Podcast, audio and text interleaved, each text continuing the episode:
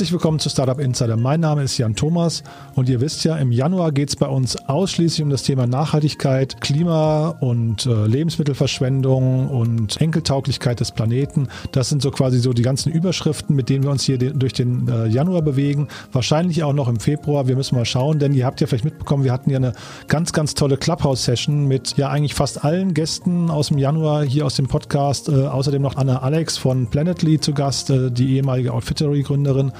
Und äh, wir haben über eine Stunde lang diskutiert, was Startups eben tun können, um die Welt zu retten ganz viele tolle Ergebnisse. Ist ja leider so, dass man Clubhouse nicht aufzeichnen kann. Deswegen äh, der Verweis, hört euch am besten mal die einzelnen Podcast-Folgen an. Wir hatten ja den Raphael Fellmer hier zu Gast von Surplus. Wir hatten den äh, Inas Nur Eldin von Tomorrow hier, den Christian Kroll von Ecosia, äh, den Boris Wasmuth von Leaders for Climate Action.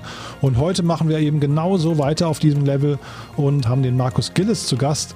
Markus ist ein Seriengründer, hat schon viele Unternehmen gegründet, äh, auch zum Teil schon verkauft, Darüber sprechen wir gleich auch sehr detailliert, denn äh, natürlich ist es immer spannend, von einem Seriengründer zu erfahren, wie geht das eigentlich mit dem Exit und was muss man dafür tun.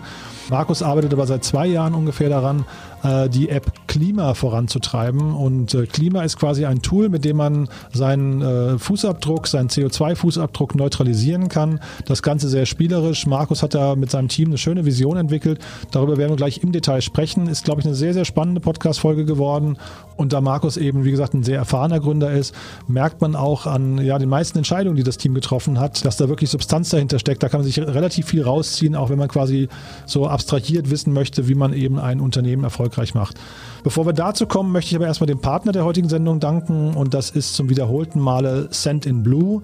Ihr kennt ja wahrscheinlich Send in Blue schon, wenn ihr diesen Podcast öfters hört, denn Send in Blue ist seit längerem unser Partner und äh, ja, vielleicht nochmal kurz für die, die es nicht kennen oder zur, zur Wiederholung nochmal. Äh, wer ist denn eigentlich Send-in-Blue? Send-in-Blue ist Europas führende All-in-One-Plattform für digitales Marketing und äh, unterstützt Unternehmen jeder Größe und Branche beim Auf- und Ausbau ihrer digitalen Kundenbeziehungen und das Ganze mit deutschem Support, DSGVO-konform und natürlich zu einem fairen Preis. Und äh, das Tolle bei Send-in-Blue ist, dass sie eben mit den Unternehmen wachsen. Das heißt, es ist ein modular aufgebautes Produkt das versucht, kleine Unternehmen genauso zu fördern und so zu behandeln wie große Unternehmen. Das heißt, äh, man versucht auf Augenhöhe zu agieren und äh, dabei ganz egal, ob ihr ein Einzelunternehmer, ein Startup, ein Mittelstand oder Corporate seid, mit Send in Blue können Kundenbeziehungen über alle digitalen Kanäle hinweg professionalisiert werden. Und wie gesagt, das Ganze modular aufgebaut. Das heißt, ihr habt keinen riesen Kostenapparat am Anfang, sondern das, das Tool wächst mit euch und euren Bedürfnissen. Und äh, so könnt ihr immer quasi Dinge hinzubuchen, ohne euer Budget am Anfang überzustrapazieren.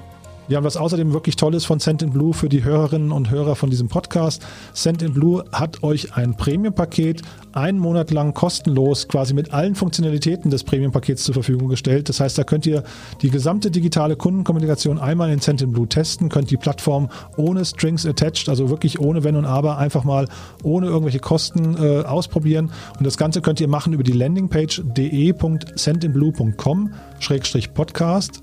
Wir verlinken das auch nochmal in den Show Notes, aber äh, hier nochmal de.centinblue.com-podcast. Und dort könnt ihr den Gutscheincode Startup Insider 2020 äh, einlösen. Und zwar gilt der bis 31.03. diesen Jahres. Startup Insider 2020. Und damit könnt ihr dann, wie gesagt, Send in Blue in der Premium-Variante einen Monat lang kostenlos testen. Ich glaube, das sollte man auf jeden Fall mal ausprobieren oder euch zumindest mal die Webseite von Send in Blue anschauen, denn es ist wirklich ein tolles Tool. Und äh, ja, wir sind ganz begeistert. Von daher freuen wir uns über den Support. Euch viel Spaß beim Ausprobieren und, äh, und damit gehen wir rüber zu Markus Gilles von Klima. Markus, ich freue mich sehr, dass du da bist. Herzlich willkommen bei unserem Podcast. Hallo. Hallo Jan, vielen Dank für die Einladung. Ich freue mich da zu sein. Klar, selbstverständlich. Markus, äh, bevor wir jetzt äh, sag mal, über eure tolle App Klima sprechen, äh, stell dich doch vielleicht erstmal kurz vor. Du hast ja eine sehr bewegte Vergangenheit, die ist ja hochinteressant. äh, ja, ähm, wo, wo soll ich da anfangen? Vielleicht ähm, äh, vielleicht kann ich ein bisschen verknüpfen mit auch der Gründungsgeschichte von Klima insgesamt. Ich habe Klima ja nicht allein gegründet, mhm. sondern mit meinen zwei Mitgründern äh, Jonas Brander und Andreas Posian Ehrlich.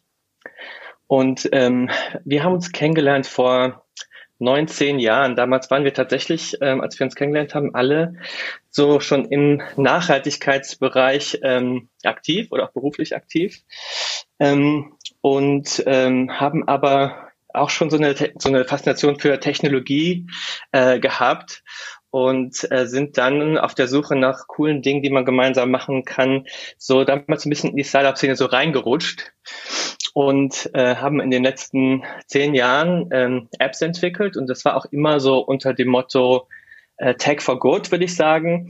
Aber erst jetzt mit Klima schließt sich so für uns der Kreis, dass wir das Thema Tech und äh, Sustainability so zusammenbringen und ähm, das ist natürlich für uns ähm, irgendwie ein besonders schöner Zirkelschluss.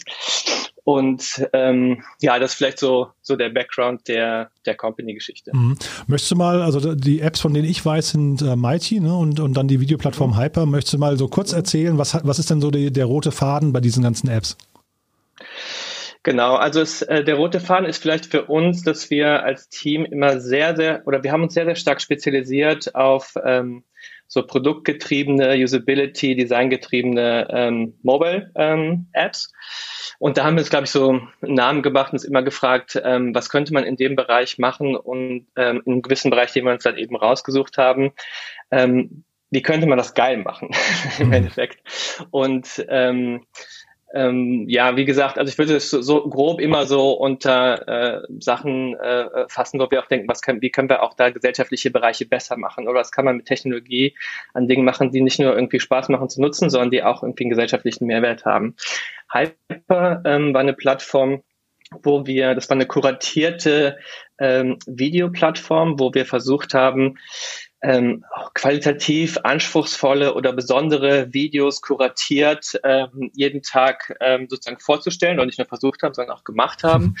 Ähm, es gibt so ein bisschen im Team so ein Video-Background. Darüber haben zum Beispiel Jonas und ich uns auch kennengelernt, äh, indem wir eine Nachhaltigkeitskampagne gemeinsam produziert haben mhm. im, im, Bereich Fairtrade. Ähm, und ähm, ja, als, als Liebhaber von Videos hatten wir so das Gefühl, ähm, es gibt super tolle Sachen im Internet, äh, spannende künstlerische, spannende journalistische Ansätze, aber was halt in den endlich Feeds von Facebook und Co. immer so hochgeschwemmt wird, ist dann halt doch das Clickbait und Filmemacher, äh, die eigentlich mehr Aufmerksamkeit verdienen, bekommen das nicht. Und unsere Antwort war darauf eben so ein ähm, ja, so ein sehr, äh, so ein bisschen Highbrow vielleicht schon, ja, ähm, ein, ein Videomagazin, wo wir ein Team hatten an Redakteuren, an Videoprofis oder Filmemachern, die jeden Tag das ganze Internet durchkämmt haben, äh, mit einer Mischung aus natürlich auch eigenen Algorithmen, die entwickelt haben und dann aber manueller Kuratierung und jeden Tag ähm, ein Magazin auf dem iPad und äh, iPad und iPhone zusammengestellt haben mit 10 Videos worth watching. Ich habe eine Edition jeden Tag das Ganze designmäßig sehr ähm, ansprechend ähm, gestaltet und das war auch durchaus sehr erfolgreich. Also die App ist sowohl auf ähm, Apple TV als auch auf dem iPhone und auf dem iPad jeweils zur App des Jahres gekürt worden von Apple. Wir waren sogar vorinstalliert auf, äh, in allen Apple Stores in den USA und es hat schon so ganz gut, ähm, ganz gute Aufmerksamkeit, glaube ich, auch in der Videoszene damals gemacht. Wir sind dann auch damit aufgekauft worden von der New Yorker, äh, von einem New Yorker Nachrichtenunternehmen und haben dann da auch nochmal Hyper weiterentwickelt aus New York aus mhm. ähm, für äh, zwei Jahre. Also das war auch nochmal eine spannende Zeit natürlich auch in der persönlichen Entwicklung. Ähm, da haben wir, glaube ich, auch nochmal mega viel gelernt. Das heißt, du warst auch, oder das Team war auch teilweise in New York dann? Genau, ja, Aha. richtig. Mhm. Das ähm, Mike, ne? Oder Mick, ich weiß gar nicht, wie sie sich aussprechen, ne? Mike. Mike, ja. Mike, genau. Die hatten nicht, die nicht sogar im World Trade Center irgendwie ein, ein krasses Büro irgendwie? Habe ich das nicht so, oder? War das nicht so? ja, ja, da sind wir dann umgezogen aus dem Hinterhof erster Stock, Kreuzberg 36, äh, dann in noch New York Financial District, äh, 83. Stock im, in One World Trade Center. Wahnsinn. Das ist natürlich auch so eine schöne Founder-Geschichte, ja. ähm, äh, was natürlich auch Bock macht und wo man, glaube ich, wenn man anfängt mit anfängt mit Startup, hat man ja auch so Ideen, was man auch so tolle Dinge dann erleben kann. Und davon haben wir, glaube ich, auch einige, einige mitgenommen. Mhm. Da ist, glaube ich, Axel Springer sogar investiert, ne? Oder täusche ich mich da? Korrekt, ja. ja. Mhm. Äh, lass uns noch mal vielleicht noch mal ganz kurz, weil das ist ja ein super spannender Teil, bevor wir dann jetzt über euer neues Baby sprechen, äh, noch mal ein bisschen da, mhm. da darüber sprechen. Was sind denn so vielleicht rückblickend? Also ich, ich habe damals mitbekommen, als ihr, ihr habt dann ja die, die Web zumindest offiziell, glaube ich, oder die App offiziell, glaube ich, eingestellt. Ne? Da gibt es einen Medium-Post auch von mhm. euch. Das ja. Design war wirklich äh, äh, mega cool, muss ich sagen. Äh, ist das integriert worden dann in, in Mike oder ist, wurde das tatsächlich eingestellt, das Ganze? Oder wie, wie ist da der Hintergrund dieses Artikels? Das ist leider eine allgemeine Krise der digitalen Medien, so 2016, 2017, ähm, zum Opfer gefallen, ah, ja. indem sich halt Mike selbst reorganisieren musste und neu aufstellen musste. Mhm. Und wir waren halt da so ein ja, so, so ein äh, Zusatzprojekt, was aber nicht zum Kerngeschäft gehört hat. Und ähm, da sind wir leider der Restrukturierung damals dann, oder ist die App dann der Restrukturierung ähm, äh, zum Opfer gefallen, neben vielen, vielen Mitarbeitern, auch von Mike selbst, die damals gehen mussten. Mhm. Ähm, ja, das war eine Zeit für die Leute, die damals in der Medienszene äh, sich umgesehen haben. Also diese, die ganzen großen digitalen Medienhäuser haben damals ähm, krass ähm, abbauen müssen und konsolidieren müssen. Mhm. Das ist vielleicht auch so ein bisschen Learning, ne? dass man, dass wir sagen, ja, okay, haben wir vielleicht auch ein bisschen zu früh verkauft, hätte man vielleicht im Nachhinein selber länger weiterentwickelt. Mhm. Ähm, weil in dem Moment gibst du natürlich deine Verantwortung beziehungsweise deine ähm, äh, deine Kontrolle natürlich auch über deine Produkte ab, wenn du verkaufst und ähm, dann sind halt eben größere Entscheidungen, ähm, denen man sich dann unterzuordnen hat oder denen man ähm, dann folgen muss, während man es halt alleine vielleicht aus eigener Kraft dann noch länger durchgehalten hätte oder auch noch wo ganz anders hin entwickeln hätte können. Ähm, aber man kann halt nicht in die Zukunft gucken. Die, mhm. ähm, das der Grund, warum wir damals zusammengegangen sind mit Mike, war eben, weil da auch total viel Potenzial war. Die hatten schon eine riesengroße Reichweite. Ähm, wir waren noch immer ein kleines Startup aus Berlin. Wir wussten, wir müssen äh, Medienverträge aufbauen den ganz großen Condé Nast und ähm, das Mashable und ähm, äh, National Geographic und so weiter, weil wir unser nächster Schritt war, Content zu lizenzieren und offline verfügbar zu machen in der App. Die Vision war eben, dass man jeden Morgen aufwacht, über Nacht hat die App schon zehn Videos im Hintergrund runtergeladen. Ich kann in der U-Bahn offline Videos gucken und das war so diese ganze Idee damals. Und ähm, das macht man aber nicht, wenn man nur fünf Leute ist und noch irgendwie klein. Das machst du halt, wenn du ähm, da brauchst du ein bisschen mehr Backing. Mhm. Und das äh, von aus der Perspektive war das damals auch eine sehr gute Entscheidung, weil genau das dann auch passiert. Und mit dem Hintergrund sozusagen Teil von einem größeren Unternehmen zu sein, bin ich dann damals auch durch New York äh, und war sozusagen in die, ich habe jedes große Medienunternehmen davon innen gesehen und habe die Verträge dann da auch ähm, machen können äh, und diese Lizenzverträge. Mhm. Und das war auch genau der Schub, den wir brauchten. Also von daher war es einerseits die richtige Entscheidung, aber wie gesagt, man kann halt nicht in die Zukunft gucken. Mhm. Es gab ja jetzt vor kurzem diese ähm, doch, glaube ich, gescheiterte Plattform Quibi hieß die, glaube ich, ne, von Jeffrey Katzenberg. Mhm. Das ist ja so mhm. ein bisschen vielleicht das, was ihr auch hättet werden können. Jetzt nicht wegen dem Scheitern, sage ich das, sondern wegen, äh, wegen des mhm. Formates, ne? Ja, wobei Quibi war ja nochmal, ähm, das wurde ja schon immer viel diskutiert, ob es sozusagen ähm, ja sozusagen professionelle Produktionen gibt, die im Hochkantformat äh, sozusagen gedreht werden mhm. und so weiter. Mhm. Es gab damals, ehrlich gesagt, ich man muss auch sagen, von dem, was damals ähm, äh, in der Zeit, als wir aktiv waren, gab es zwei riesengroße Plattformen, die parallel rausgekommen sind. Die eine von Verizon, ich glaube, die hieß ähm, äh, wie hießen die noch?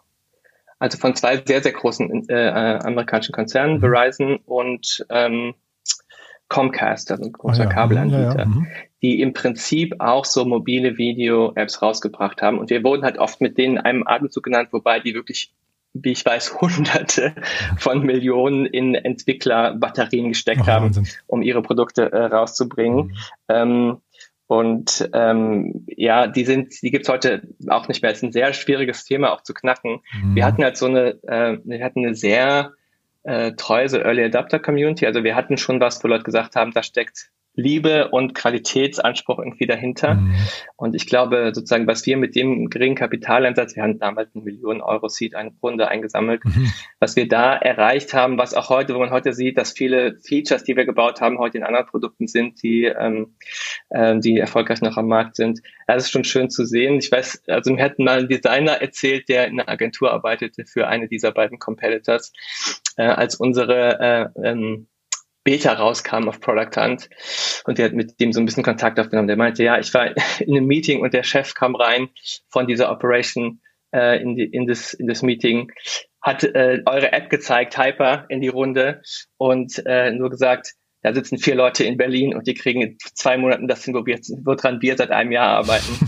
ähm, das ist dann schon so, das sind so schöne kleine Anekdoten, Total. wo ich denke, wir haben damals schon ähm, auch so das Gefühl bekommen oder auch so gemerkt, ja, man muss sich auch als ähm, kleines Team in Berlin auf keinen Fall hinter irgendwas verstecken so ähm, und man kann tatsächlich auch einiges schaffen und ähm, es gibt halt auch so insgesamt ein Gefühl ähm, des Selbstvertrauens, mhm. ähm, wenn man so an die eigenen an die eigenen Fähigkeiten und auch die, an die eigene Passion glaub, äh, so glaubt. Ja, total cool, ja. Was würdest du denn, also ich meine, ihr habt ja dann trotzdem, das ging jetzt, glaube ich, drei oder vier Jahre bei Hyper, ne? Ähm, wie, äh, mhm. Was sind denn so für dich so die, die vielleicht sag mal, die wichtigsten Entscheidungen, die ihr getroffen habt? Weil ihr habt ja wirklich sehr, sehr viel richtig gemacht scheinbar. Ähm, weil, also ne, davon träumt man ja. Also der, der Weg, den ihr gegangen mhm. seid, schneller Exit, kleines Team, wenig Funding, da sind ja viele, mhm. äh, viele Checks, die man setzen würde und würde sagen, boah, alles richtig gemacht. Was, was sind denn die richtigen Entscheidungen gewesen?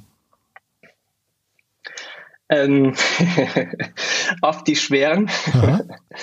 also ähm, also wir haben zum Beispiel schon die Erfahrung gemacht, dass manchmal, wenn man, ähm, also Hyper ist auch aus dem Pivot heraus zum Beispiel entstanden. Ach ja. Wir waren vorher an einer anderen Plattform dran. Aha. Auch, also für, für, auch öfter, ganz kurz, für die, ihr hattet mhm. ursprünglich Geld eingesammelt für eine andere Idee oder, oder war das Geld danach? Ja, wir sind so, das ging so durch verschiedene Phasen und verschiedene Funding-Runden auch so ein bisschen durch, mhm. aber es war auf jeden Fall ähm, allgemein so, dass dann, wenn man das Gefühl hat, oh, uns geht in zwei Monaten das Geld aus oder in drei, mhm. dann kamen so die kreativen Schübe, wo man halt nochmal so ähm, aus der Comfortzone halt einfach so rausgepusht wurde, musste halt einfach irgendwas liefern mhm. und teilweise auch nochmal was komplett Neues machen. Mhm. Ähm, also das war schon irgendwie spannend zu sehen. Ist auch heute, glaube ich, eine gut, immer nach wie vor noch eine gute Erfahrung. Ähm, ansonsten glaube ich, das hört sich jetzt vielleicht mega klischeemäßig an, aber ähm, so sich darauf zu fokussieren, was zu bauen, was man selbst geil findet. Mhm. Ähm, das ist ein guter, äh, das ist ein guter Nordstern. Dann muss man natürlich noch davon, darauf hoffen, dass es einen groß genugen Markt gibt, der so tickt wie man selber. Mhm. Aber den versteht man dann zumindest sehr gut. und, ähm, und das war halt, weil wir auch so ein bisschen aus diesem Videobereich kamen. Ähm, also vielleicht aus meiner eigenen äh, Biografie. Ich habe auch ähm, nicht äh, so eine Zeit lang auch äh, als Videoproduzent, äh, ich komme eigentlich aus der politischen Kommunikation, ähm, aber halt auch teilweise im Videobereich so gearbeitet. Ähm, und der Jonas hat, hat äh, ähm, ist eigentlich äh, ähm, Videograf, der hat ähm, Cinematografie äh, studiert in Berlin. Mhm. Und da kam halt schon einerseits so ein starker Fokus auf das Ästhetische, was glaube ich in allen unseren äh, Produkten sehr stark, ähm, glaube ich, ins Auge springt, aber eben auch so eine Begeisterung für Bewegtbild damals.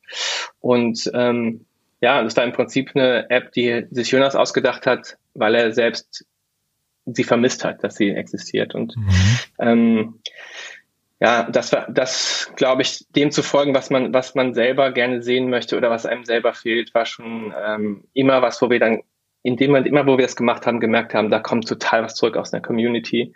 Wir hatten damals bei, also wir haben damals, als da war Product Hunt noch ganz frisch ähm, und wir haben die Beta da gelauncht und so viel tolles Feedback bekommen. Wir hatten zu einer gewissen Zeit hatten wir die komplette Bürowandfolge äh, taped mit irgendwie User-Feedback, was wir ausgedruckt hatten und so die ganze Wand war voller irgendwie Lob und Begeisterung und sowas motiviert halt total. Mhm.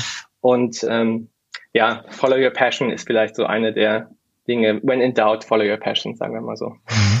Und sag mal, äh, uns hat ja der Christian Reber vor einem halben Jahr ungefähr connected. Ähm, der ist bei mhm. euch investiert jetzt in der neuen Firma und was ich aber erstmal bemerkenswert ja. finde und, und, also deswegen dann doch nochmal die Brücke zu, ähm, äh, zu Hyper. Äh, du hast da auch schon mit dem Jonas Brandau, also du, der Jonas genau. Brandau ist jetzt dein Kompagnon, aber damals auch schon. Wie, wie, das ist ja beim Christian Reber nicht anders. Der hat ja, also wer den nicht mhm. kennt, ist der Gründer von Sechs Wunderkinder der ja auch jetzt mit dem gleichen oder ähnlichen Team äh, sein, sein neues Projekt jetzt nochmal aufsetzt, ne, Pitch. Äh, mhm.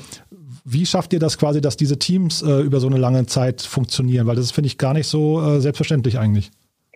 Ich finde das auch nicht selbstverständlich, beziehungsweise äh, ich will das nicht so for granted nehmen, weil ich glaube, das ist auch ein unheimliches Glück, äh, ein Gründerteam zu finden, was so gut funktioniert und harmoniert. Ja nicht nur der Jonas, sondern auch der Andreas, unser CTO. Jonas ist ja unser ähm, CPO, also mhm. also Chief Product Officer. Okay, Andreas wusste ich gar nicht. Ähm, Ach, guck mal, perfekt. Mhm. Genau, Andreas Posian ehrlich. Ja, wir, genau, wir sind, ähm, wir sind, wir, wir haben gemeinsam zum ersten Mal gegründet und, äh, und bis heute ähm, auch immer wieder gesagt, ja, wollen wir wieder zusammen machen. Mhm. Auch nicht so automatisch, also es gab dann auch so, hey, lass uns mal wieder alle eine Auszeit nehmen und so und dann mal gucken, ob wir weiterhin alle Bock haben. Mhm. Ähm, und das war dann auch so. Ähm, also ich bin auf jeden Fall, ich würde, glaube ich, nie alleine gründen, weil ich diese Teamarbeit viel zu sehr schätze. Und was, glaube ich, total wichtig ist, ist jemand zu finden, der einen nicht nur ähm, was die äh, Fähigkeiten oder die Skills äh, angeht, ja, die, die, das Talent angeht sozusagen, äh, ergänzt, ähm, was wo wir uns alle drei mega, mega gut ergänzen, sondern auch ähm, Mitgründer zu haben, die einen vom Charakter her ergänzen, die da zurückhaltend sind, wo man selbst nach vorne prescht zum Beispiel, ja, die da sagen, das passt schon, fuck it, ship it, wo man selbst eher so einen Perfektionismus vielleicht anhängen würde und solche Dinge. Mhm. Ähm, und ähm, ja, das war einfach bei uns äh, dreien von Anfang an mega gute Balance. Aber ich will nicht sagen, dass dass wir das jetzt vorher so genau geplant hätten, weil man findet sich ja dann auch oft irgend so, wie man sich opportunistisch in so einer Situation findet, wo mehrere Leute gleichzeitig gerade vielleicht offen für sowas sind. Mhm. Ähm, aber wir hatten immerhin schon zusammengearbeitet und ähm, das ist ja auf jeden Fall ein guter Indikator, wenn man weiß, das hat gut geklappt. Und es hat sich einfach bestätigt und dann sind wir im Prinzip immer wieder zu dem Punkt gekommen zu sagen, never change a winning team. Mhm. Magst du da trotzdem nochmal, weil ich, wie gesagt, ich finde das einen sehr besonderen Punkt ähm, äh, und man sieht das nicht so häufig. Wie geht ihr denn mit Konflikten um? Sehr ähm, ehrlich. Ähm, was, also wir wissen sehr genau um unsere gegenseitigen Stärken und Schwächen und akzeptieren die jeweils und ne-, benennen die auch jeweils miteinander. Ja. Mhm. Ähm, es gibt insgesamt so eine sehr gute ähm, ja, einen sehr ehrlichen Umgang. Ich glaube, das ist echt, das ist echt das Zentrale. Ähm, wir achten auch aufeinander. Also es ist oft so, dass Founder gegenseitig sagen, hey, äh, mach mal auch mal wieder Urlaub oder so. Ja. Mhm. Ähm, das ist, glaube ich, total wichtig, dass ähm, man sich so als ganzen Menschen sieht, ja, und so aufeinander achtet, weil es immer, glaube ich, ein bisschen schwieriger ist in so einem Umfeld, ähm, selbst an den Punkt zu kommen, zu merken, wenn man vielleicht auch mal Grenzen erreicht, die man ja ständig, wo man ja ständig sozusagen an Grenzen auch ähm, navigiert äh, in diesem Umfeld.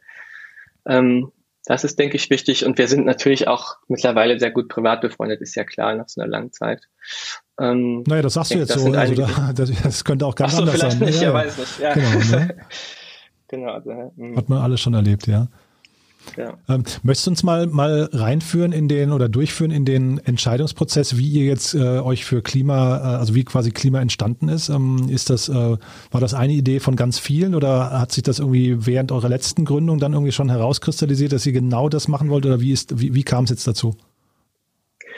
Ähm, jeder ist so ein bisschen aus dem eigenen, auf dem eigenen Weg dahin gekommen. Also, ich, also äh, es war so ein Zeitpunkt, wo wir, also wir hatten so eine äh, bisschen eine Auszeit genommen ähm, für mich war es so ein Punkt ähm, in meinem Leben, also ich hatte, äh, ich war noch mal länger auf Reisen, ich bin mit dem Rucksack von, äh, von Alaska durch die Amerikas runter bis, bis nach Patagonien, habe da nochmal so ganz neu für mich irgendwie so eine Verbindung zur Natur auch entdeckt und so eine, so eine, was man ja oft vergisst, dass wir Menschen halt einfach nur ein Teil der Natur sind und diesen Teil von, von uns sozusagen ähm, gerade zerstören, weil wir eben so der Illusion aufliegen, dass wir dass das so von uns getrennt wäre. Ist es natürlich nicht, ja. Und, ähm, und da auch so ein Gefühl gekriegt, ähm, ja, wie, äh, wie wichtig mir persönlich auf so einer irgendwie so einer Verbundenheits-emotionalen Ebene eigentlich der Kontakt zur Natur ist, ähm, aber eben auch, wie fragil das alles ist und wie wir gleichzeitig davon abhängen. Also das war irgendwie auch so ein Punkt vielleicht einfach in meinem persönlichen Leben, der mich da ähm,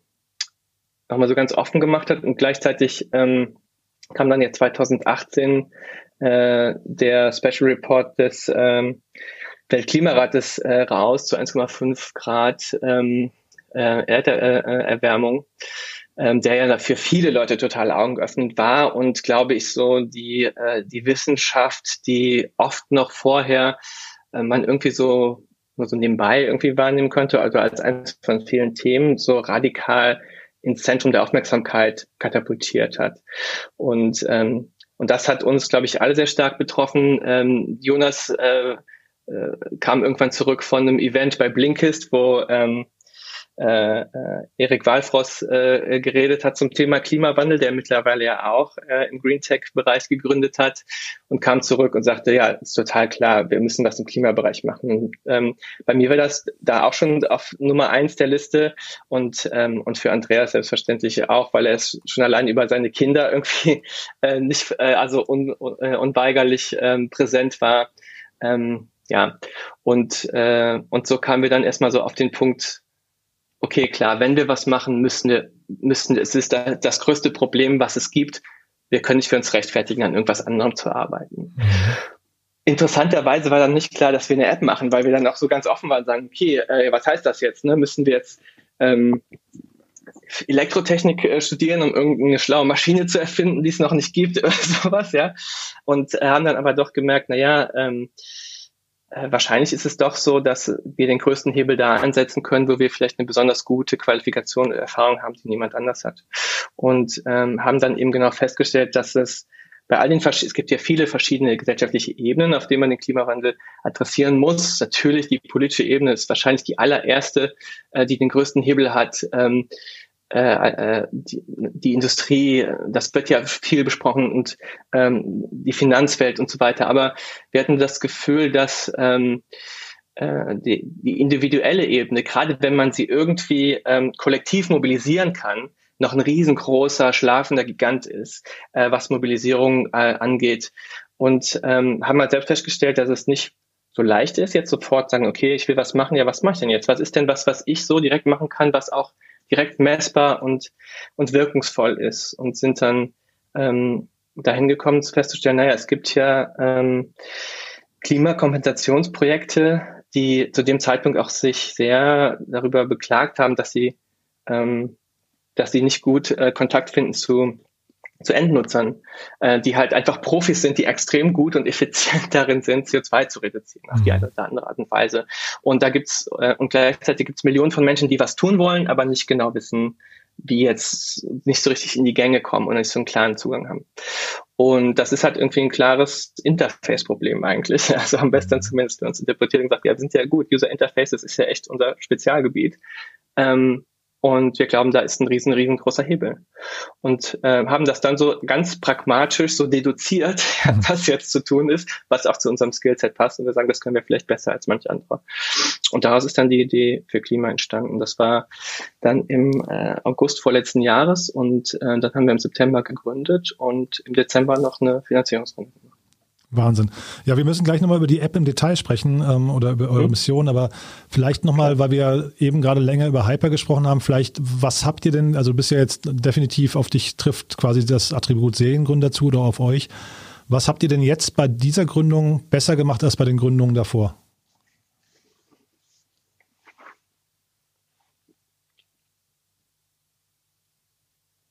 Ähm, ich glaube, wir ähm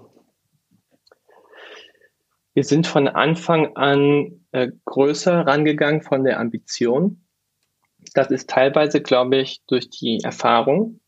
Ja, wenn man so Erstgründer ist und so, dann ist das natürlich auch nochmal anders. Äh, aber auch durch die gewaltige, äh, durch das gewaltige Problem, das Ausmaß dieses, dieser riesengroßen Krise, in der wir drin sind. Und ähm, das ist eine Sache, das heißt, wir sind auch viel schneller im Team schon gewachsen, schon pre-Launch, 20 Leute und so. Weil wir sagen, da müssen, also wir haben jetzt nicht, wir haben jetzt nicht Jahrzehnte, um das Thema zu lösen, wir haben Jahre. Ja. Und ähm, das ist auf jeden Fall eine Sache. Ähm, ich glaube, ansonsten gibt es sehr viele kleine Dinge. Natürlich fließt ja ganz viel Erfahrung in Prozesse und man macht ganz viele Dinge anders und man hat auch ein anderes Netzwerk und so. Man profitiert total davon. Das ist auch so was, was sozusagen man, ich so ähm, äh, Erstgründern ähm, auch gerne so sage, ja, ähm, dass, dass man was aufbaut an, an sozialem Kapital oder an Erfahrung und so weiter, ähm, was sich, was so einen richtigen Compound-Effekt hat, ja, was sich über die Jahre immer mehr auszahlt. Auch wenn man am Anfang immer denkt, ich will das alles sofort und ich gerne hören will, dass man sagt, in zehn Jahren äh, hast du noch mal ganz andere, äh, ganz andere Ressourcen, auf die du zugreifen kannst, ist das natürlich ein Fall. Also ähm, das ist ähm, schon als Mehrfachgründer ein sehr, sehr großer Unterschied, auch äh, der Zugang zu Netzwerken und so weiter. Mhm. Ja, weil du hast gerade die Finanzierungsrunde äh, Anfang äh, letzten Jahres angesprochen, aber ihr habt ja dann, glaube ich, weiß gar nicht, war das im September oder so, ne, wo ihr dann eine 5-Millionen-Runde sogar äh, hingelegt habt mit wirklich mhm. beachtlichen äh, Namen, finde ich, an Bord. Vielleicht kannst du uns mal erzählen, wie geht das so schnell zum einen und was sehen die denn in euch? Ja, ich denke, ähm, ja, wie geht das so schnell? Ich glaube, ähm, es waren schon, es waren teilweise einfach, ähm, also die ersten Angels, die eingestiegen sind, so wie Christian Reber zum Beispiel ähm, oder Jens Begemann oder auch ähm, äh, Niklas Jansen, ähm, von Blinkist. Ähm, die, das waren auch Leute, die uns schon sehr lange kannten und unseren Weg auch ganz lange begleitet haben. Ah, okay. Die einfach, denen wir nicht erklären mussten, dass wir gute Arbeit machen. Das wussten die schon lange. Mhm. Und ähm, wo man auch immer schon mal so, wo auch klar war, hey, wenn vielleicht würde ich auch gerne bei, bei dir investieren, wenn du was Neues machst, Neues machst sagst dir, sag mir Bescheid, weil ich finde, ihr seid ein tolles Team. Mhm. Ähm, und ähm, dann wurde das jetzt ziemlich schnell größer und ich glaube, es lag halt an tatsächlich ähm, an so einer Mischung. Ich glaube, wir konnten Leute davon überzeugen, dass wir das richtige Team sind, um das Klimathema auf der Consumer-Ebene zu bearbeiten. Ich glaube, dass äh, allen klar ist, ähm, die investieren, dass äh, Climate Tech in, der, in dieser Dekade ein riesen, riesengroßes Thema sein wird oder auch schon ist, aber noch nichts ist in dem, im Vergleich zu dem, wie notwendig und wie wichtig das ist, da noch viel mehr zu investieren und ähm, äh, und dass da natürlich der Konsumerbereich ähm, ein wichtiger Teilbereich ist, wo es jetzt darum geht zu schauen, okay, wer hat wirklich das Potenzial, da das beste Produkt zu bauen. Also den Anspruch haben wir natürlich. Und ähm, ja, ich glaube, ähm, ich würde auch sagen, ähm, dass Investoren durchaus auch sich persönlich sind ja auch Menschen, die sich persönlich mit dem Thema auseinandersetzen mhm. sich auch fragen, was kann ich, was sind denn eigentlich meine Hebel? Mhm. Ähm, und sich auch nochmal heute anders überlegen, wo möchte ich investieren. Und in der VC-Landschaft gibt es ja schon auch sehr stark mittlerweile ähm, äh, eine Offenheit und eine, ähm, eine Aufmerksamkeit auch für das Thema und für die Frage, äh, ja, wie, was können wir da, dazu beitragen, dieses, dieses Thema zu lösen. Und ich meine, die Verbindung von Startup, ähm, Mentalität und VC-Finanzierung ist halt so ein, ähm, sage ich mal, für die Lösung großer Probleme oder für die schnelle, rapide Skalierung von Lösungen ist es halt so ein Dream Team, ja. Mhm. Und wir können das nicht leisten, das jetzt nicht auch in Anschluss zu bringen. Das ist die ähm, Chance, wo ja in Silicon Valley ist ja schon mittlerweile so dieses äh, Bonbon kann man nicht mehr sagen. Also es ist ja schon fast so, so, eine Phrase, ja, make the world a better place, sagt ja jeder, der, egal was er macht, mhm. ja. Aber hier wird es halt, trifft es halt wirklich zu wie nie zuvor, kann man sagen. Und ähm, wenn jetzt nichts käme aus der, aus der Szene, wäre es ja schon sehr bedauerlich. Mhm. Naja, zeitgleich müssen ja äh, VCs eben ihre Funds zurückspielen irgendwann. Ne? Und, und, das heißt, die müssen ja eigentlich auf das Geschäftsmodell gucken. Vielleicht können wir über das gleich nochmal im Detail sprechen. Also wie mhm, ihr eigentlich ja. Geld verdient, ob ihr eher ja. Impact Purpose Ecke seid oder Purpose and Profit oder wie auch immer. Aber vielleicht, mhm. bevor wir jetzt da ins Detail einsteigen, vielleicht kannst du ja erstmal ähm, äh, erzählen, wen ihr eigentlich adressiert mit eurem Produkt und was so der Mechanismus ist, mit dem ihr quasi dann The World a Better Place machen möchtet. Klar, ja genau. Also vielleicht so ähm, in a nutshell, Klima ist eine App, die dich dabei unterstützt, ähm, sofort und nachhaltig CO2-neutral zu leben. Ähm, sofort, indem ich innerhalb von drei Minuten meinen CO2-Fußabdruck bestimmen und durch die Unterstützung von Klimaschutzprojekten ähm, ausgleichen kann, durch regelmäßige monatliche Unterstützung. Ähm, darüber können wir später auch noch mehr sagen. Und dann nachhaltig, indem ich dann eben auch lerne, wie ich Schritt für Schritt meinen Fußabdruck dann eben auch reduziere und ähm, mit ähm, ja, äh, Lifestyle-Changes ähm, meinen äh, mein Fußabdruck äh, verringere und den Anteil von Ausgleichsmaßnahmen dann eben auch reduzieren kann. Also mhm. es, dieser Zweischritt ist da sehr wichtig, weil ähm, CO2-Ausgleiche haben den Vorteil, dass sie, dass ich es einfach sofort machen kann, während natürlich gerade niemand komplett emissionsfrei leben könnte, zumindest nicht in der, ähm, solange er irgendwie am gesellschaftlichen Leben teilnimmt oder in der westlichen Welt lebt. Mhm. Also es gibt halt Dinge, die man sofort machen kann und es gibt gleichzeitig natürlich ähm, das ganz klare Ziel, dass wir die Gesellschaft als Ganzes dekarbonisieren müssen. Und zwar sowohl über Top-Down als auch über Grassroots Bottom-up ähm, äh, äh, Mechanismen. Ja, also da finde ich, ähm, kann der Einzelne, wenn er gut in, in, in einen strukturellen Zusammenhang äh, äh, eingebunden ist, wo es eben viele Einzelne sind, ähm, sehr, sehr viel erreichen ähm, und natürlich aber das äh, ist keine sozusagen einseitige Betrachtung. Es muss natürlich immer um alle gesellschaftlichen Bereiche gehen und wir konzentrieren uns eben auf diese. Mhm. Und das heißt, eure typische Zielgruppe, die jetzt zumindest vielleicht mal, also ich verstehe, also wahrscheinlich denkt ihr jetzt sehr groß und sagt, das ist eigentlich ein Thema, was hinterher eigentlich für jeden gemacht ist, aber mit wem, mit wem legt man denn da los? Wer sind denn so die ersten 10.000 Nutzer? Ähm, wir haben ja tatsächlich das Ziel, ähm, etwas, was es schon länger gibt, aus dem Nischen-Dasein herauszunehmen und in den Mainstream zu bringen. Mhm. Ähm, Startup-Jargon würde man sagen, crossing the chasm. Ja, also CO2, ähm, ein CO2-Ausstoß äh, äh, von Flug oder ähnlichem kann ich ja schon lange Webseiten finden, wo ich das dann mich da durchklicken kann, das und das ausgleichen kann. Wir haben das Gefühl, dass das, obwohl es das schon 10, fast 20 Jahren gibt, ähm, nie aus so, aus so einer Early Adopter Community oder aus so einer Preaching to the Choir Community rausgekommen ist, ähm, während wir das große Potenzial eigentlich darin sehen, wirklich Millionen Publikum, äh, Publika, weiß ich gar nicht, ist der Plural davon, also in verschiedenen Ländern ähm, viele Millionen Menschen zu erreichen, weil wir glauben, dass die Bereitschaft mittlerweile da ist. Das ist ja auch ein der Zeitpunkt, wann ist die Zeit dafür reif? Ich glaube, die ist jetzt reif. Und ähm, ich glaube, man braucht dafür aber auch ein anderes Produkt, was viel eine viel größere Nutzerfreundlichkeit hat, ähm, was einfach was Spaß macht, ähm, was ähm, was inspiriert, äh, was auch irgendwie irgendwie angenehm zu nutzen ist, was ähm, was mich auch stolz macht auf meine Erfolge mhm. und so weiter und so fort. Und da ist ja interessant, könnten wir auch mal ein bisschen in die tatsächliche in den USP so ein bisschen einsteigen mhm. vom Klima. Was macht es denn eigentlich besonders jetzt im Gegensatz zu solchen zu Dingen, die, die man auch schon lange kennt? Mhm. Und ähm, da also, kommen also kannst du gerne ein bisschen, zusammen, kannst du gerne ein bisschen ausführen noch. Das ist wirklich spannend, ja. Ja, kann ich gar nicht gerne machen. Mhm. Also ähm, wir haben gesagt, also wir haben uns erstmal angeguckt, okay, wie viele Leute sind eigentlich bereit, was fürs Klima zu tun? Und zwar, wie viele sind konkret bereit, monetär was fürs Klima zu tun? Weil es geht hier erstmal um eine Ausgleichszahlung. Ähm, und haben äh, festgestellt, ja, okay, es gibt Service äh, von, von Chicago zum Beispiel für den amerikanischen Markt. Demnach sind 80 Millionen Amerikaner bereit, 20 Dollar oder mehr für, fürs Klima zu zahlen. Das ist eine Riesenmenge. Wenn ich das extrapoliere über andere Länder und sage, und die machen das gerade nicht, weil sie keinen mhm. Weg haben, das muss man ja irgendwie anlocken. Das muss man, ähm, das kann man nicht einfach so brach liegen lassen. Das ist ein Riesenhebel. Wir können auch gerade auf keinen Hebel verzichten. Mhm. Ähm, und ähm, ja, und haben es dann eben gemacht, wie, äh, Gedanken gemacht, wie kann ich eben eine User Experience gestalten, die, ähm, die leicht ist ähm, und ähm, ja, und diese, und diese Leute eben, eben reinholt oder das eben, eben ermöglicht. Ein Punkt zum Beispiel, ähm, also es musste halt äh, sehr reibungslos sein. Ähm, ich glaube, dass vieles, was gerade so, gerade online, so, es gibt ja viel, also auf Webseiten und so weiter, es kann doch sich sehr viel so nach Hausaufgaben machen irgendwie oder so so eine Chore irgendwie ähm, erledigen anfühlt, also jetzt nicht Spaß macht per se.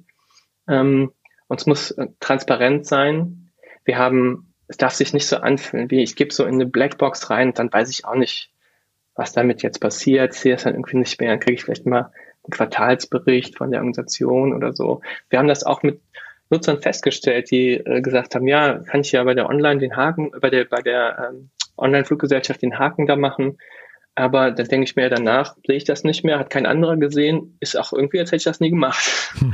Und das ist ja auch ein Kern Problem bei dem Klimathema, das ja eh schon so erstmal mega abstrakt ist und dann ist CO2 ja auch noch unsichtbar. ja. Und wie machen wir da Impact ähm, greifbar? Und zwar nicht nur den negativen Impact, also meinen Fußabdruck, sondern eben auch den positiven Impact. Und äh, wir haben dann in der App, äh, gleich wenn du reinkamst, bist du sofort dann begrüßt. Erstmal steht dann, dann auch dein Status, ich bin jetzt CO2-neutral. Dann wird auch sofort gezählt, okay, wie viel CO2 äh, reduziere ich denn jetzt durch, Entschuldigung, durch meine Maßnahmen ähm, in real time. Also wir haben einen Counter, der die, die ganze Zeit auf dem Stand hält, ähm, wie viel CO2 du schon eingespart hast. Mhm. Ähm, und das wird dann runtergebrochen auf die einzelnen Projekteinheiten. Also wie viele Bäume habe ich schon gepflanzt, wie viele ähm, Kilowattstunden Solarenergie habe ich äh, ermöglicht, ja, und damit Kohle verdrängt. Wie viele ähm, äh, äh saubere Kochöfen ähm, habe ich ähm, ermöglicht, auf denen emissionsarme äh, äh, Mahlzeiten gekocht werden können mhm. und was eben halt auch äh, ähm, das Abholzen von, von Wäldern äh, zu Feuerholzzwecken ähm, vermeidet und so weiter. Also da auch so konkret wie möglich zu sein, viel mit Storytelling zu arbeiten, äh, dann eben auch ganz konkrete äh, Tipps äh, zu geben und diese Verbindung eben zu machen zwischen Reduktion. Ich sehe dann halt, okay, du könntest einen Schritt weitergehen, zum Beispiel, wenn du, du bist vielleicht schon Vegetarier, ähm, probier doch mal aus, vegan zu leben. Hier sind Möglichkeiten, das zu tun. Da werden wir noch sehr viel Content produzieren im kommenden Jahr. Das ist noch ein großer Teil, den wir ausbauen wollen. Aber dann sehe ich eben sofort, so viel CO2 will ich einsparen. So viel äh, spare ich monatlich ein von meinem monatlichen Preis ähm, und kann mich dann committen und es wird automatisch geupdatet. Also eine sehr äh, reibungslose, reibungsloses User Interface zu machen und dann eben auch ähm, tatsächlich von der ähm, Ansprache und vom Design her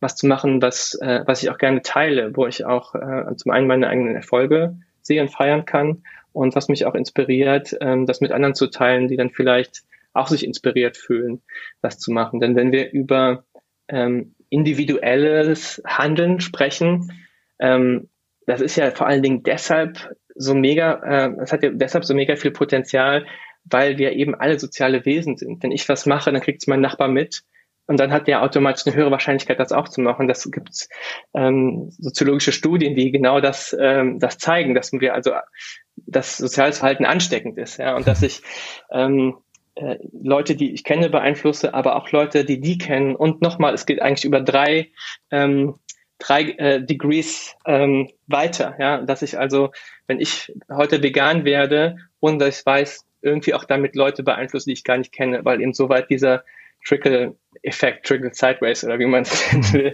äh, Effekt ist.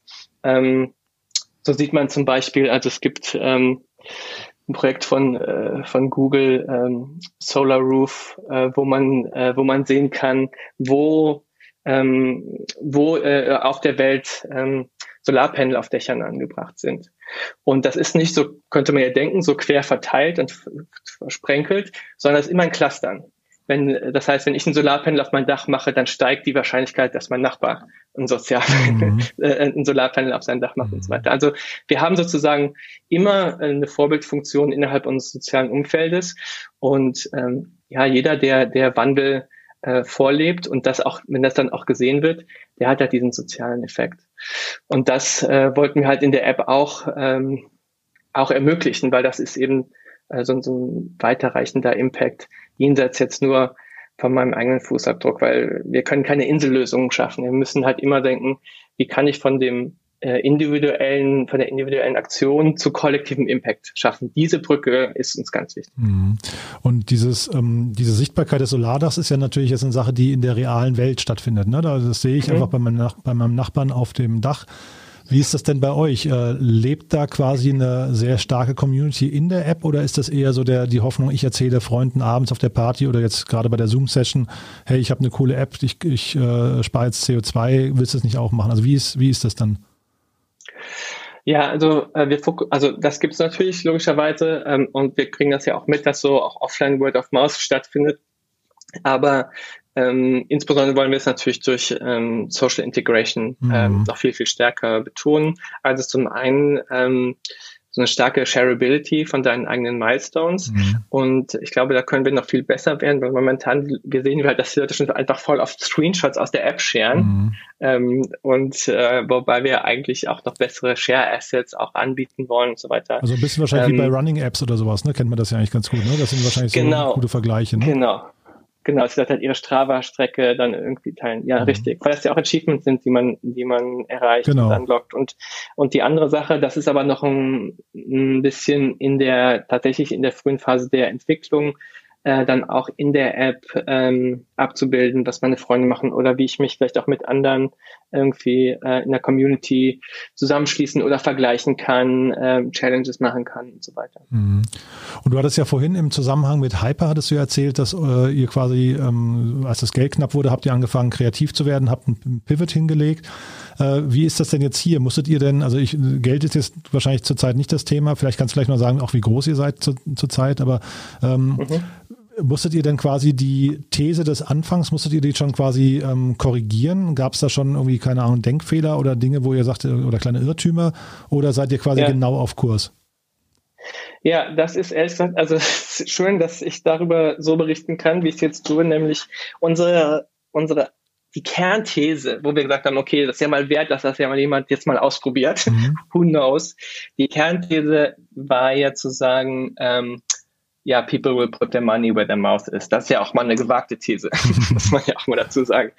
Und ähm, äh, ja, da, wir sind ja jetzt seit, seit über einem Monat live und ähm, das Schöne, was wir tatsächlich sehen, ist, wow, ähm, also das, was wir jetzt uns erstmal mit einer ersten Version erhofft haben an Erwartungen, wir gesagt haben, wenn wir da und da jetzt so hinkommen und so, ähm, dann müsste das machbar sein. Es wurde auf jeden Fall übertroffen. Also ähm, von daher sehen wir tatsächlich, dass diese These zutrifft. Ja, also es gibt eine große Bereitschaft und es gibt tatsächlich einen Painpoint von Leuten, die sagen, ich will meinen Beitrag leisten, auf welche Art auch immer. Aber für viele gehört halt dieses, sage ich mal, den eigenen den Müll vor der eigenen Tür wegräumen, also den eigenen äh, CO2-Fußabdruck äh, aus der Atmosphäre so wieder sozusagen rauszunehmen um, oder an anderer Stelle eben einzusparen, gehört das dazu, äh, zu einem ähm, ja zu einem Lebensgefühl oder auch zu einer, zu einer Lebensweise, die sagt, mir ist das Thema wichtig, ich, ähm, ich äh, äh, äh, achte darauf in meiner, in meiner Wahlentscheidung, in dem, wie ich äh, einkaufe oder in verschiedenen Bereichen meines Lebens. Das ist ja auch für jeden unterschiedlich, was einem jetzt besonders leicht fällt, vielleicht oder nicht.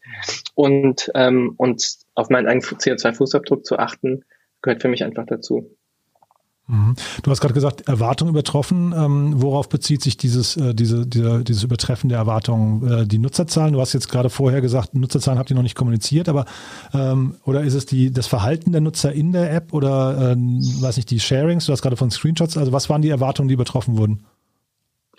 Ähm, einfach wie viele Leute am Ende ähm, Sign-up machen. Ah, ja. Also es gibt einfach eine, eine im Industry-Vergleich eine hohe Anzahl von Leuten, die äh, die App runterladen und dann auch tatsächlich ähm, das machen. Also die auch dann sagen, okay, ich möchte das jetzt monatlich meinen Beitrag leisten.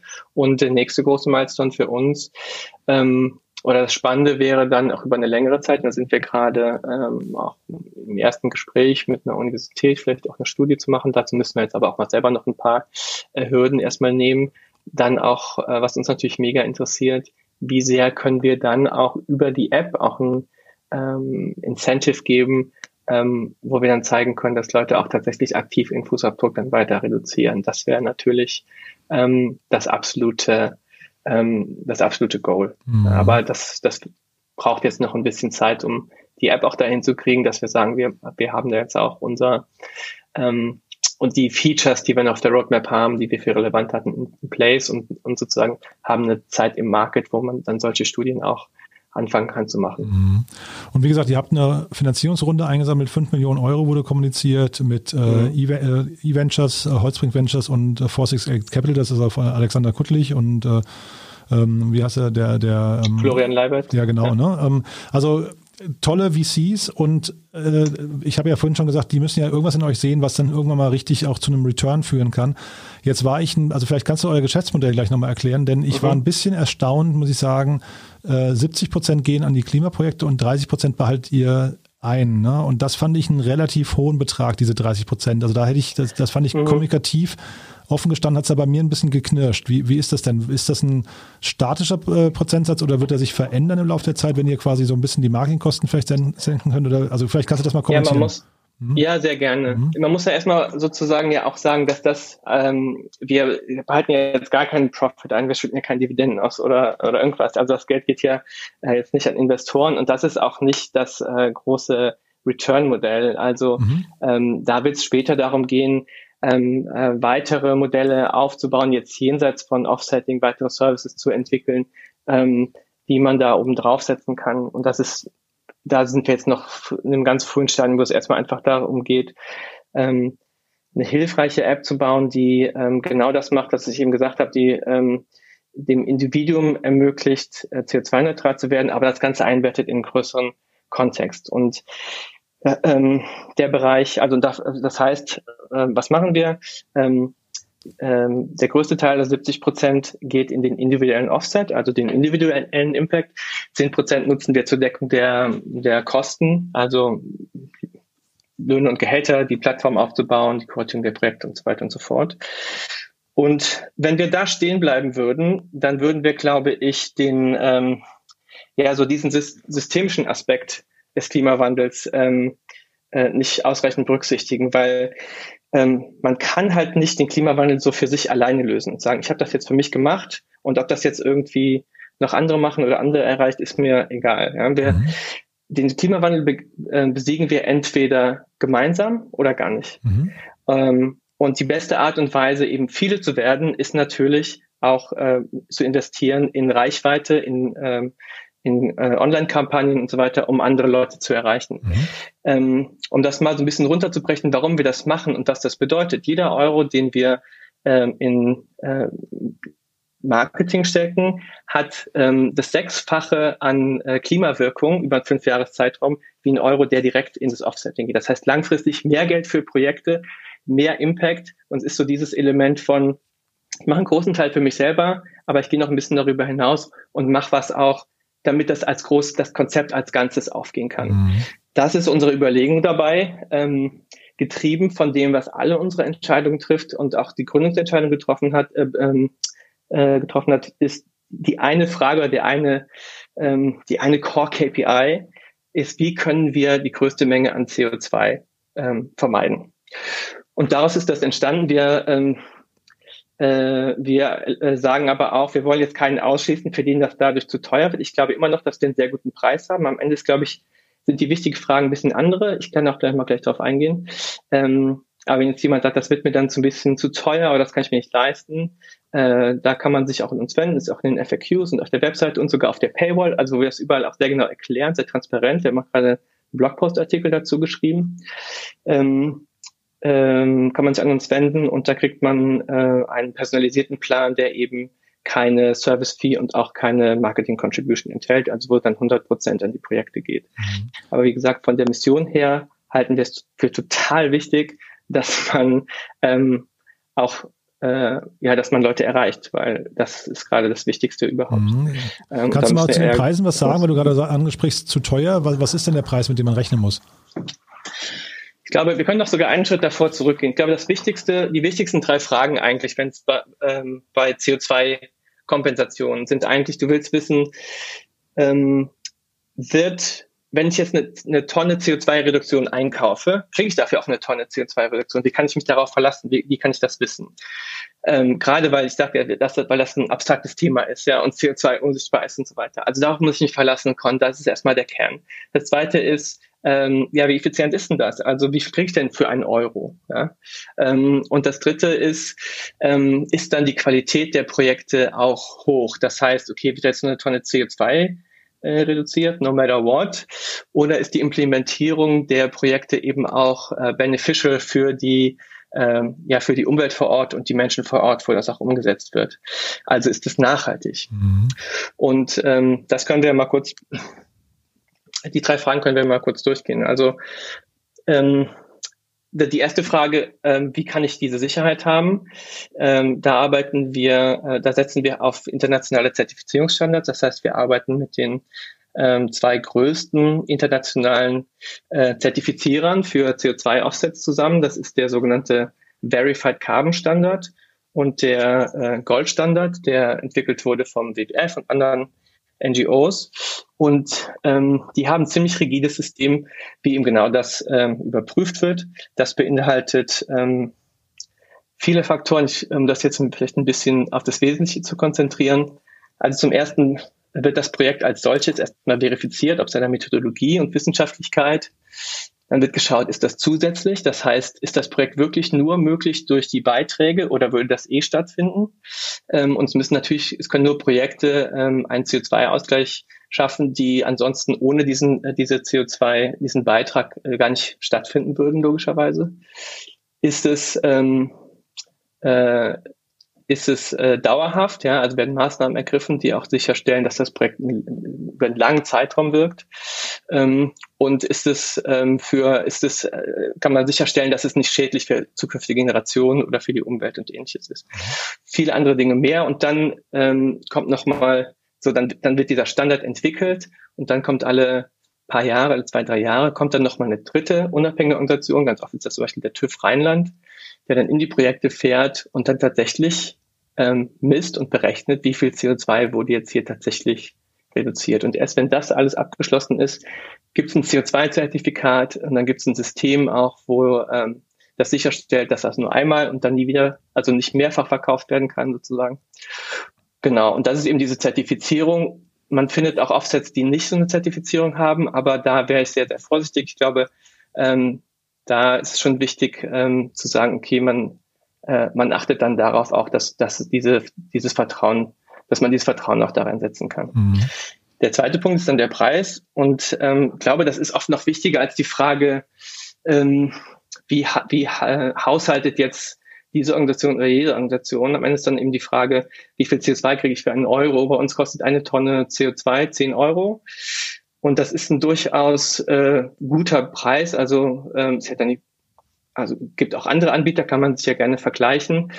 Ähm, da sind wir, ähm, glaube ich, sehr günstig in dem Qualitätssegment, wo wir uns bewegen. Das liegt eben auch daraus, dass, darauf, daran, dass wir ähm, sehr viel Zeit auch darauf verwenden, die richtigen Partner zu finden und dass wir natürlich in größeren Mengen abnehmen, so dass man dann, dass die Projekte dann ihre gewisse Effizienz erreichen können und die geben wir dann an die Nutzer weiter. Mhm. Und die dritte Frage ist dann, ähm, gibt es noch, also wie wird vor Ort die Bevölkerung oder auch die Natur ähm, beeinflusst?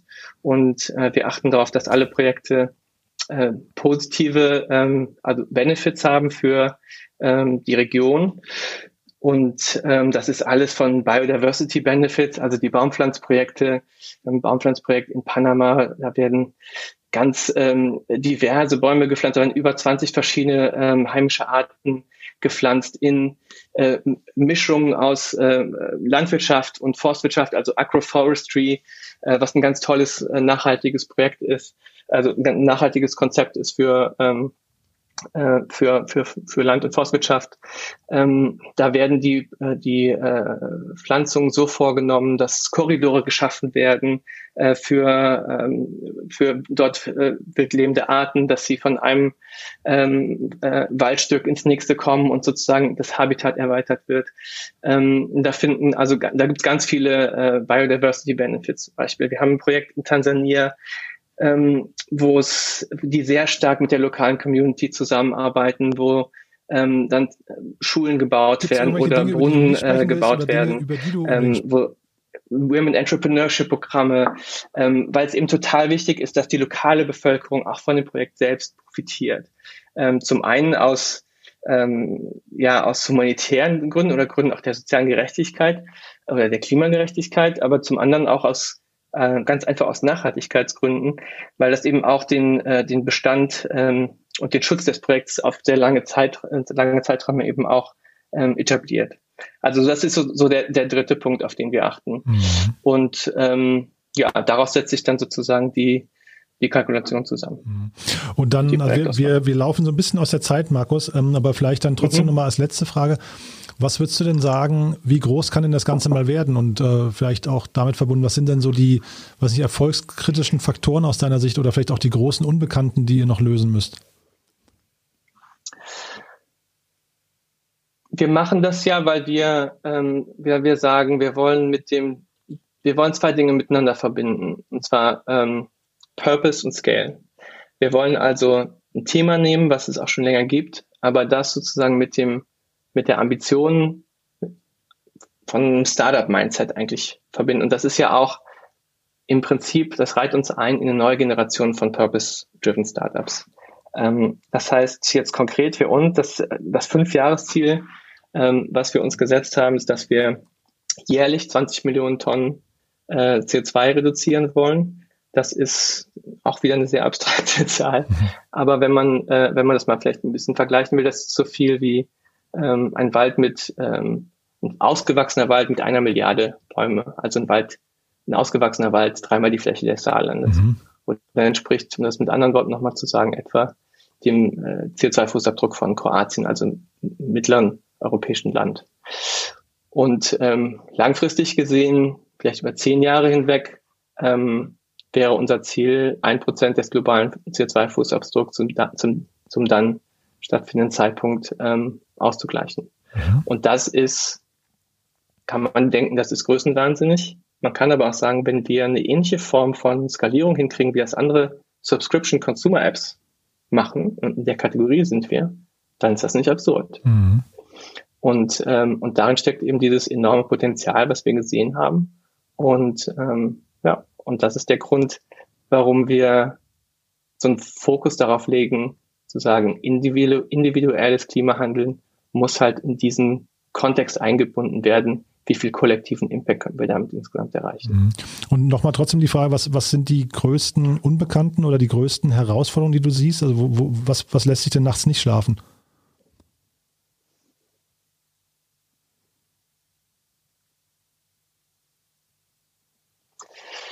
Tja, also ich glaube, was mich nicht schlafen lässt, sind dann oft eher, ähm, also natürlich ist es ja total logisch in einem Startup, ob das jetzt alles so funktioniert oder nicht. Da sind so viele Unbekannte, aber das, ähm, das weiß ich eh, das ist ähm, sozusagen der, das ist ja das, wenn man ein Startup hat, dann äh, äh, ähm, diese Ungewissheit gehört ja dazu, die navigiert man dann. Ja? Ähm, und was mich eher nicht schlafen lässt, ehrlich gesagt, ist die Frage, was ansonsten noch was an anderem Stellschrauben in der Gesellschaft äh, passieren wird. Ähm, und dass wir immer noch nicht ähm, auf einem konformen äh, äh, Weg sind, äh, mit was die weltweiten Commitments angeht äh, zur CO2-Reduktion, äh, der, der mit den Paris-Zielen kon äh, konform wäre. Ja. Mhm. Ähm, das sind Themen, wo ich denke, Manometer, äh, wir hätten so viele äh, wir haben, ich will ja hoffnungsvoll bleiben, ja, äh, hoffnungsvoll bleiben. Wir haben ein sehr spannendes Jahr vor uns.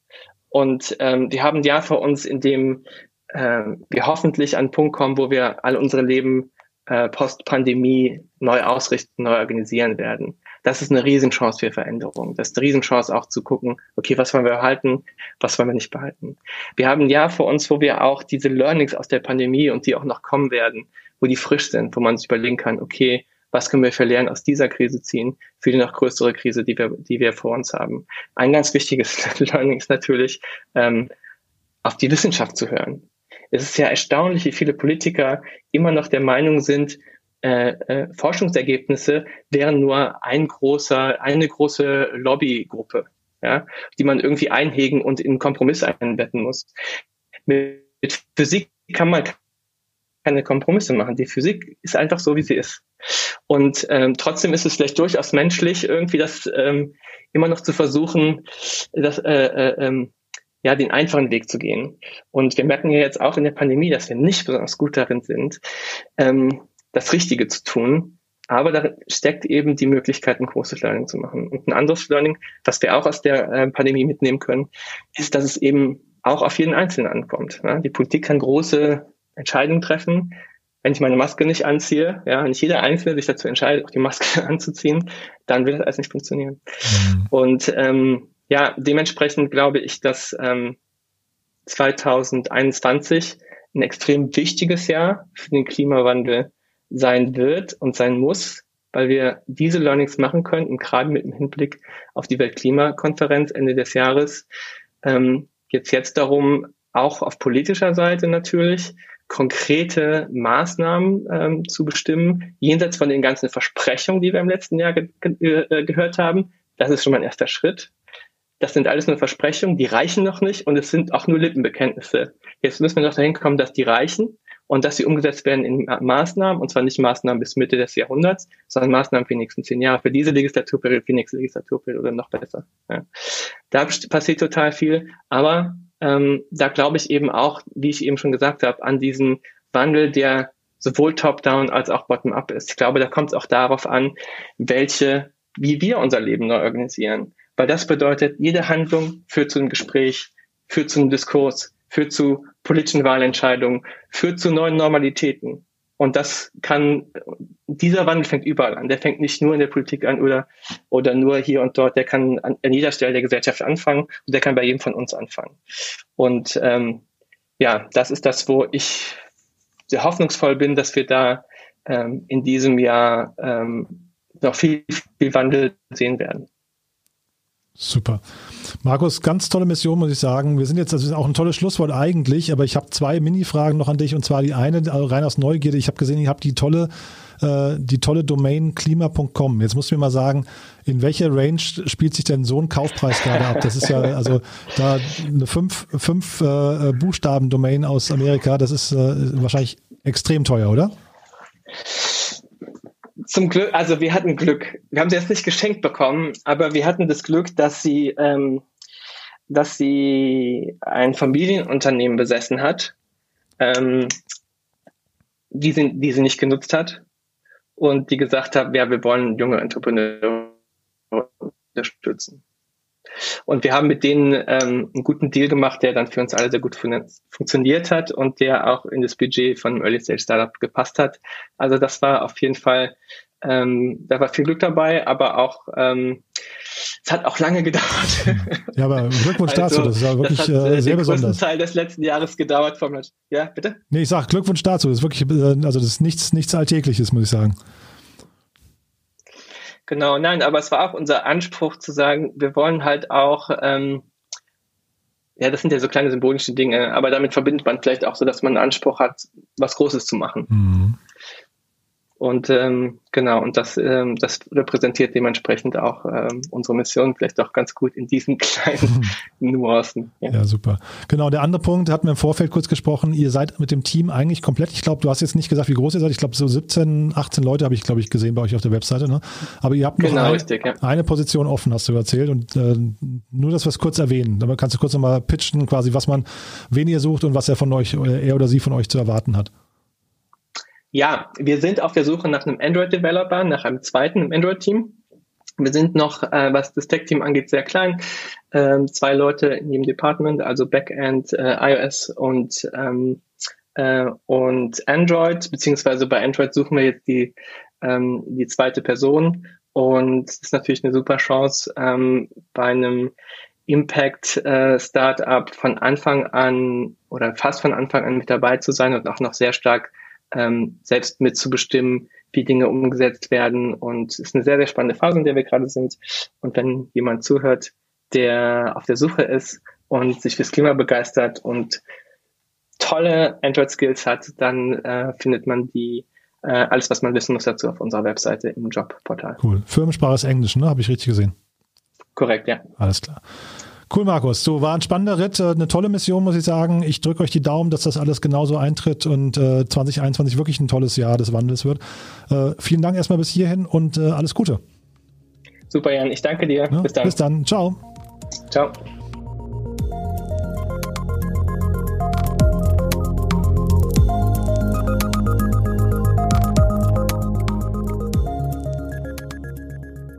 Ja, das war also Markus Gillis von Klima. Ähm, ist eine tolle App, die müsst ihr euch auf jeden Fall mal anschauen, glaube ich. Äh, guckt euch das Unternehmen mal an.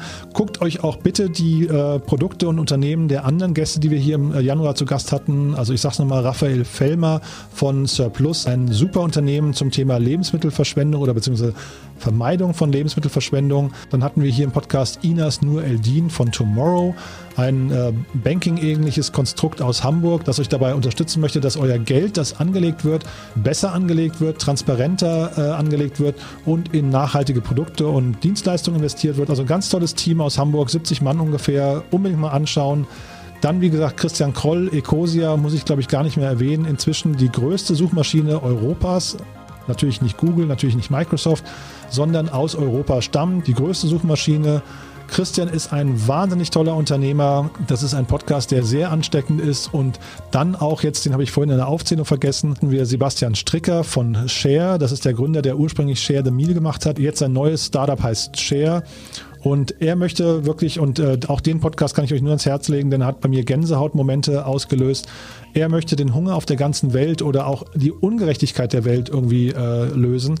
Und äh, ich finde die Idee, wie er das machen möchte, ist vorbildlich. Äh, Sebastian ist ein, ja, ein wirklich eigentlich wie alle jetzt im Januar ein toller Unternehmer, der das Herz am rechten Fleck hat. Von daher hört euch diese Podcast-Folgen gern nochmal an, äh, falls ihr es noch nicht gemacht habt und empfehlt sie auch bitte weiter. Genauso wie die App Klima, einfach mal reinhören. Ich sage vielen Dank fürs Zuhören. Wir hören uns am Freitag wieder. Da ist bei uns Clara Breuer von Ashoka Deutschland zu Gast. Und äh, ja, ansonsten nochmal vielen Dank an Send Blue für die tolle Unterstützung de.sendinblue.com-startup insider und dann der Code Startup Insider 2020. Einmal einlösbar für jeden, der das bis 31.03. probieren möchte. Send in Blue in der Premium-Variante komplett kostenlos. Vielen Dank an euch und ja, bis zum nächsten Mal. Tschüss. Thank you.